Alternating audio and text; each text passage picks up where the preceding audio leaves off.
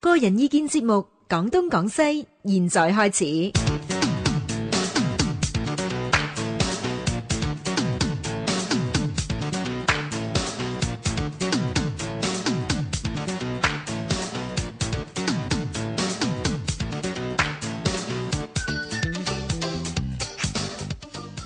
歡迎收聽星期二晚廣東廣西嘅人民風景。咁我哋今晚嘅題目呢，係講呢個係紀念啊圍棋大師吳清源係圍棋嘅泰斗。咁啊，我哋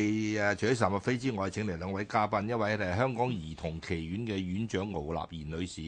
佢係專業圍棋四段。咁佢嚟過我哋做過節目㗎啦，好幾年前啊，敖女士幾多年前啊，六七年前。啊，有啦，有六七年啦嗯前，咁啊都講圍棋嘅。咁另一位呢，就係、香港兒童圍棋嘅副院長誒、呃吳志文先生。咁啊，吳老師，你係業餘圍棋四段喎、嚟係冇咗錯香港幾耐啊？哦，我由細只喺香港係差唔多第一代學圍棋，一九七六年就學棋， 1976都學成棋嚇四十年棋啦。咁呢就係、呃我未講完吳清源大師之前呢，因為我知道呢香港嘅圍棋其實唔係咁普及，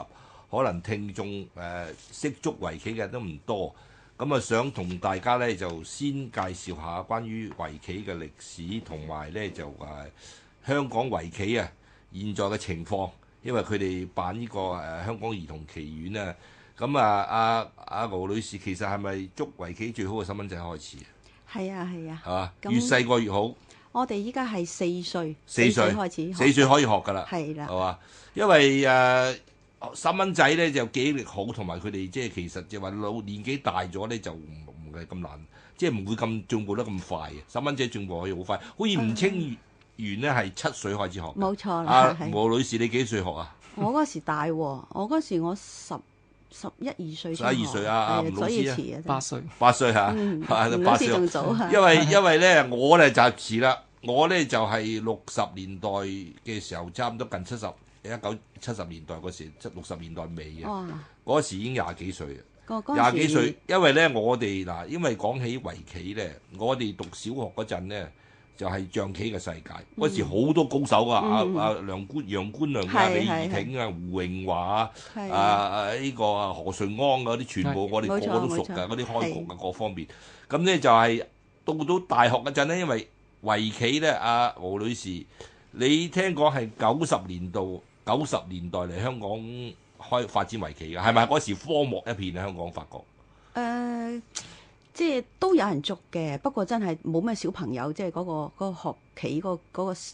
誒年紀大啲嘅人，有啲人反而識，啊可能喺大陸落嚟啊，啊或者係之前。係學過，但係喺啲學生方面就真係好